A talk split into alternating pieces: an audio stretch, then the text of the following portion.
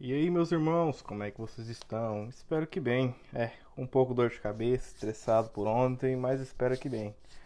É, não deu, galera, não classificamos, mas fica uma boa projeção pro restante da temporada e pro início da próxima também, né? Vamos lá, então. É, Inter e Napoli pela volta das semifinais da Copa Itália 2019-2020 finalizou em 1 a 1 dando a classificação para o Napoli. Os donos da casa veio no 4-3-3. É, o principal jogador do Napoli na temporada, na temporada, Fábio Ruiz, teve problemas físicos e não começou como titular. O time titular do Napoli foi Ospina, Mauro Rui, Maximovic, Koulibaly, Rizai, Demi, Elma, Zielinski fechando o meio campo. O tridente ofensivo se fechou com Politano, Mertens e Insigne. Milik, Alan, Caleron, Yunis e Mário Rui, oh, desculpa, Ruiz entraram no segundo tempo. Já Antônio Conte escalou a Inter como já previsto nas prévias no 3-4-1-2 com Samir, Skrinha, Devray e Bastoni fechando o tridente defensivo. Kandreva, Barella, Brozovic e Jung fechando o meio campo. Eriksen fazendo a distribuição de jogo e Lukaku e Lautaro na dupla de ataque.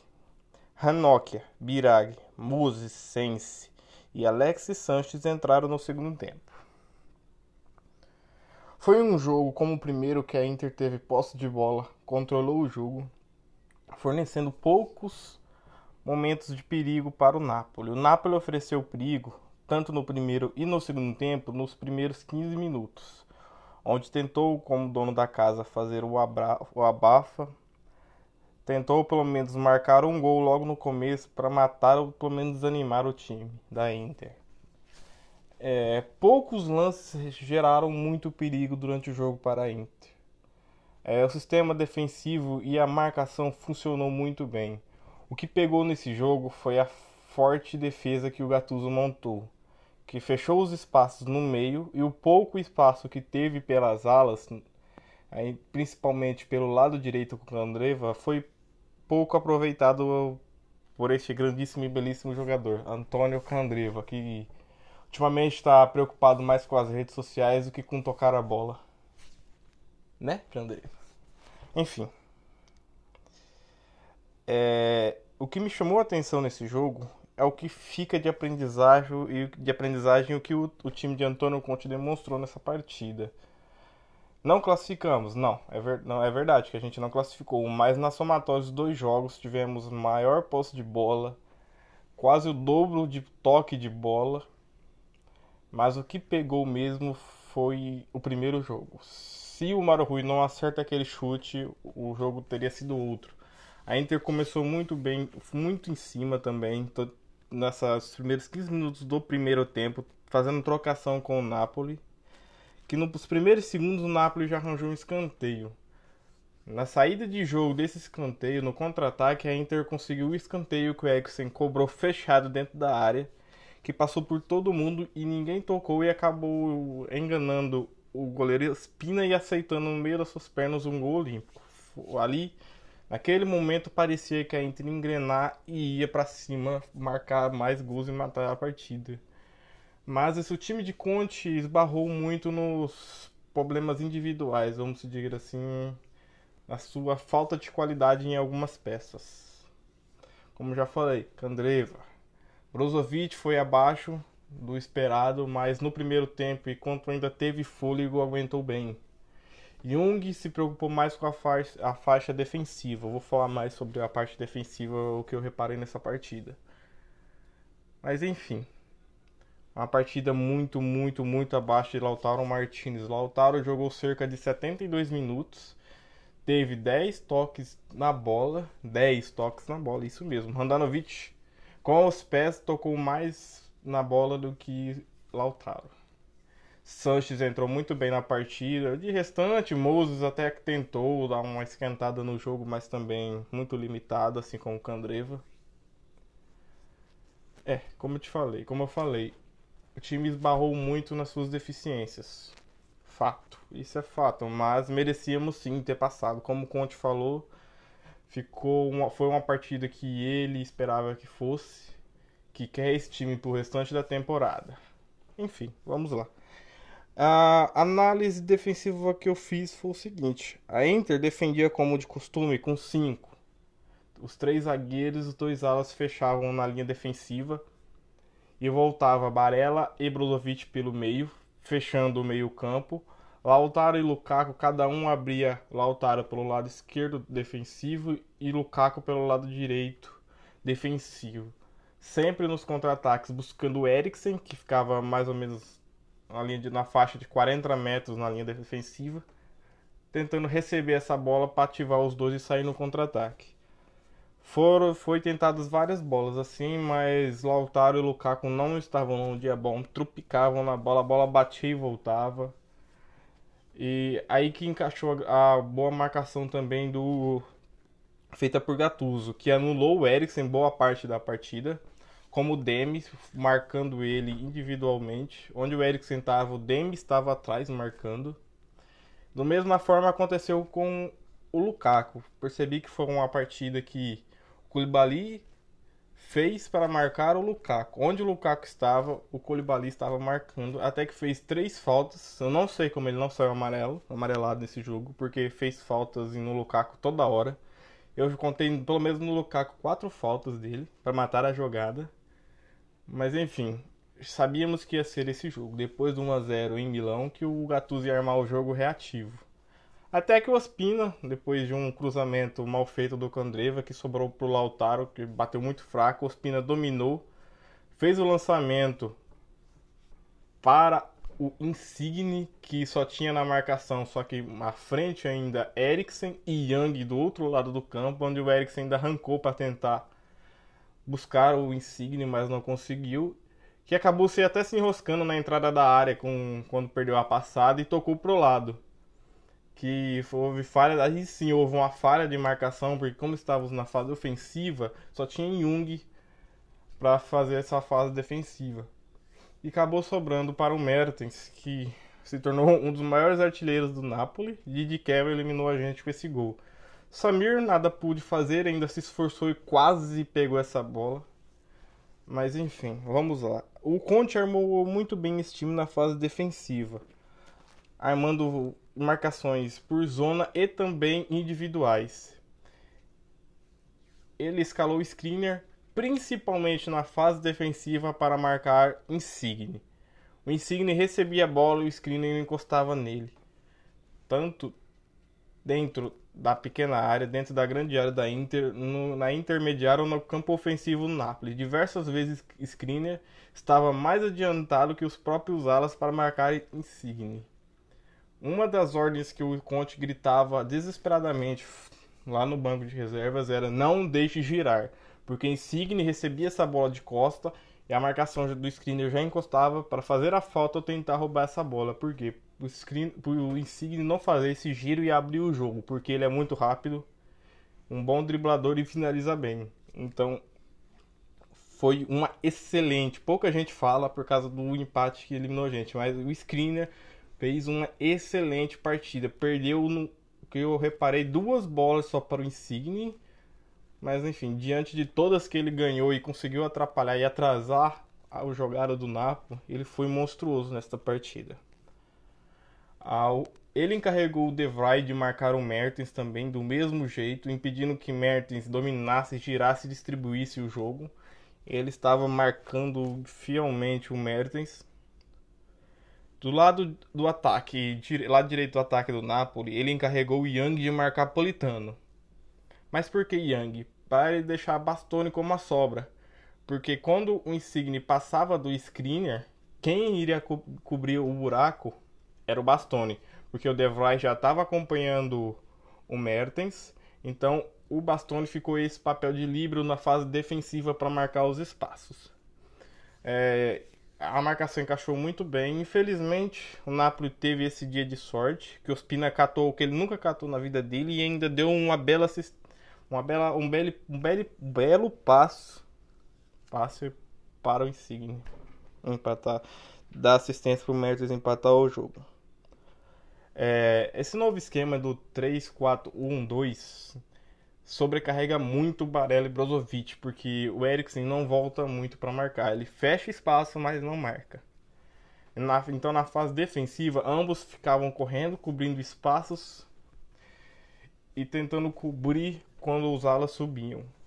Na parte ofensiva, esses dois jogadores ficavam revezando. Enquanto o Brozovic subia mais para chegar perto da área, o Barella ficava. Quando o ataque ia pelo lado direito, o papel se invertia. Brozovic fazia essa proteção enquanto Barella subia para o ataque. Então a gente, eu sei, tô, tô, porque eles vão sobrecarregar. Vai ter partidas que eles vão cansar muito rápido, vão ter que sair. Como o Conte falou, ele, ele gostou muito dessa alteração nas substituições de trocar cinco jogadores para fazer um rodízio maior no elenco. É, vai ser com o resto de temporada complicado. Uma coisa que me animou bastante foi o Sanches. Ele entrou, mostrou, foi participativo. Ele criou pelo menos três chances boas para sair o gol, mas Ospina estava endiabrado ontem. Eu vi um comentário assim no Facebook. Sanches entra e joga pela sua permanência. Lautaro entra e joga para sair. Se é que me entendem. Então vai ter uma diferença.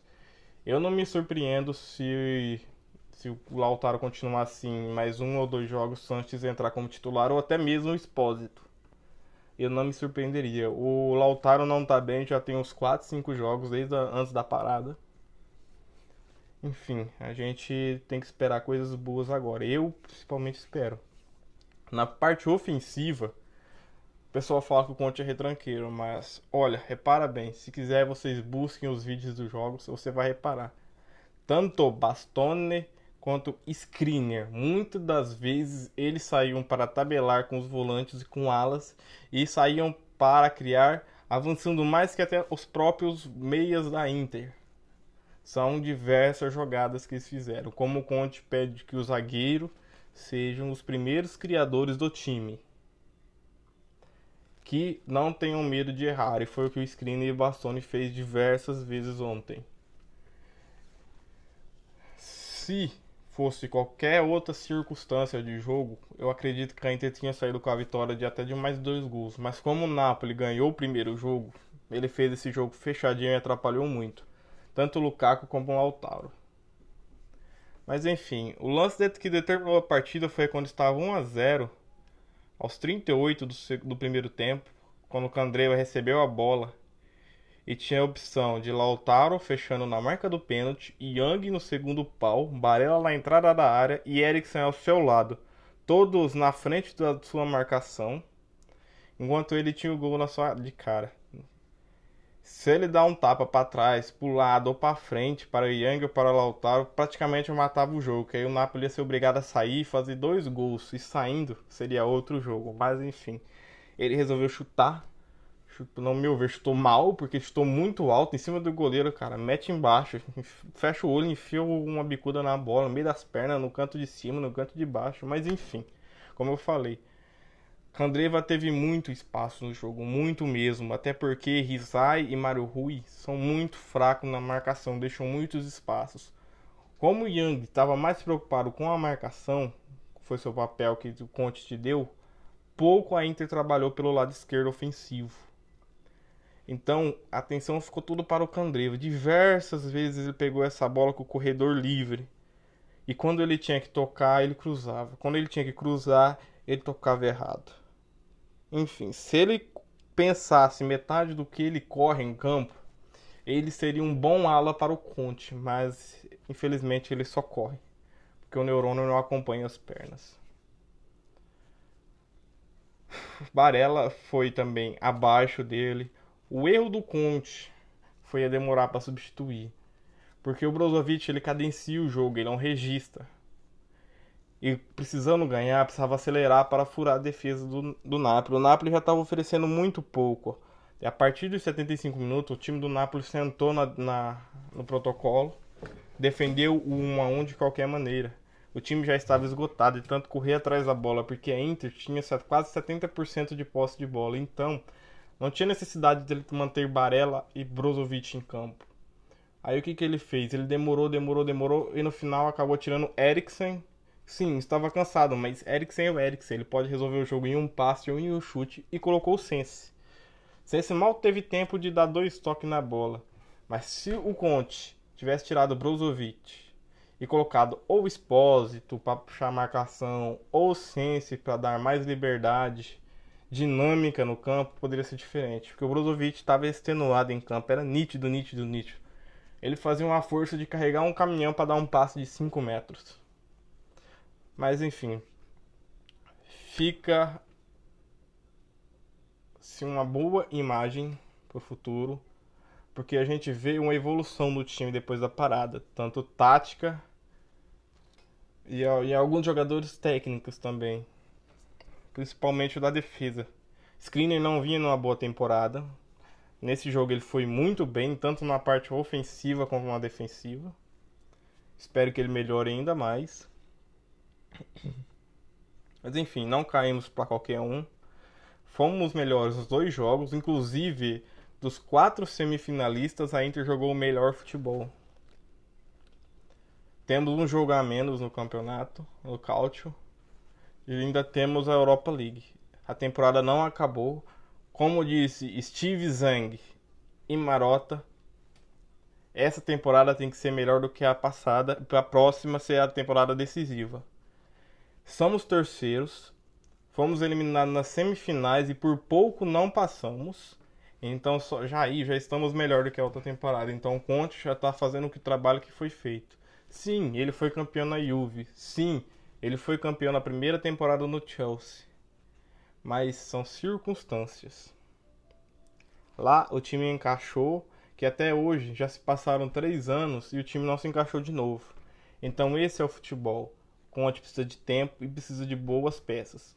Porque Young é um bom quebra-galho para seis meses, mas não para uma temporada. Candreva e Moses não têm condições de jogo para Inter.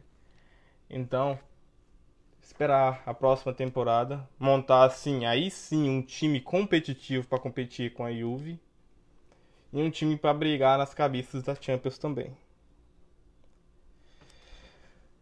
Bom, individualmente, foi uma no... o time foi 6. Pouco brilho, mas ainda dá para evoluir, porque foram mais de 90 dias sem futebol. E isso ficou nítido que pesa muito pesa demais. Então, nos próximos jogos, será no final de semana, não lembro, sábado ou domingo, um jogo atrasado contra a Sampdoria.